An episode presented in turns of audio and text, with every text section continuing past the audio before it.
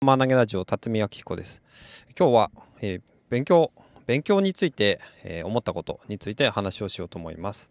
と勉強してますかね、えーと、私最近あんまりちゃんと勉強してなかったんですよね。で仕事のことの勉強をちゃんとしてなかったので、えー、そのことについて昨日妻と話をしました。そのことで、えーと、思ったこと感じたことなど話していこうと思います。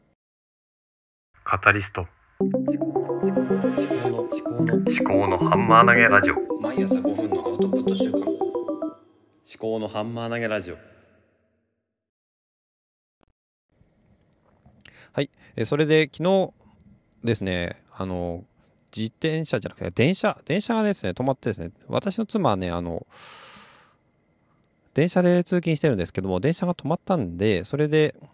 あの駅まで迎えに行って、あで、それで妻と久しぶりに車の中で2人で、えー、話しながら帰ってきたわけなんですけども、で、この時ね、私結構仕事で、あの、切羽詰まっていて、今、切羽詰まっているというか、なんかね、その、ものが、昨日ツイートでも、ツイッターで上げたんですけども、あの、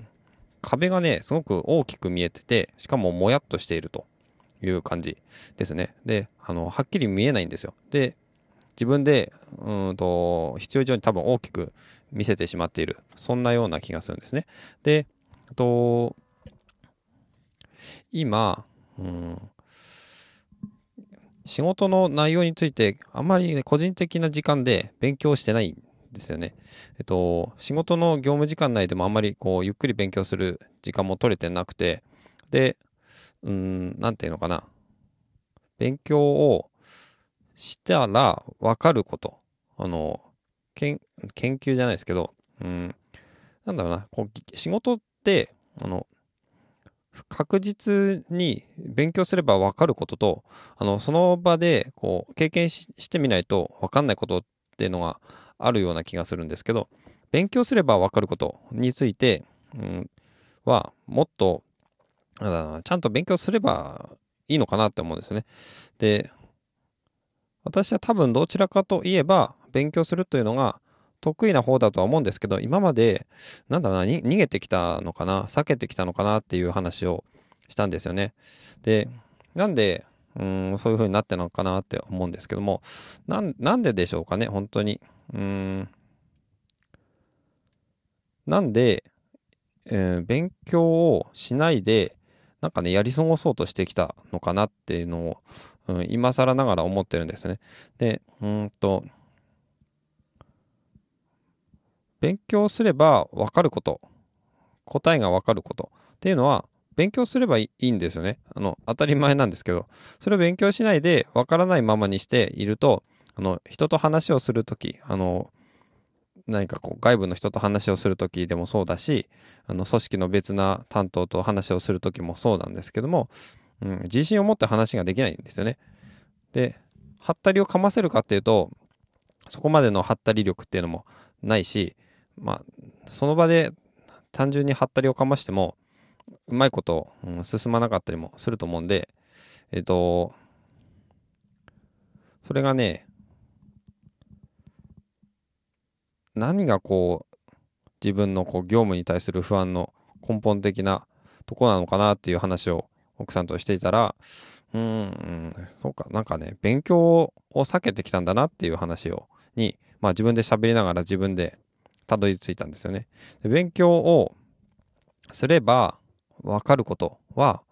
勉強しようかなっていう話ですよね。で勉強しても分かんないようなことっていうのは、まあ、経験するとなり人に聞くなりすればいいんですね。勉強の仕方が分かんないこととか。で、なんだろう、単純に、うん、専門用語とか、あの、仕組みとか、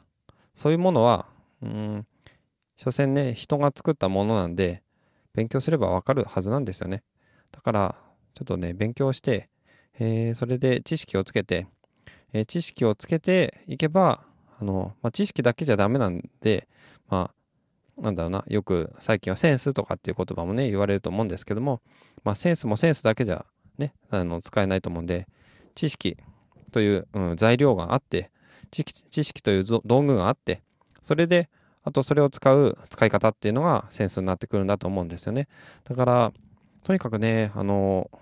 できることはまずやる。それが私にとっては多分単純な勉強なんだと思うんですよね。勉強をして、それで、あの、知識を身につけて、とりあえず、なんだろうな、自分で、の中で勉強すれば分かること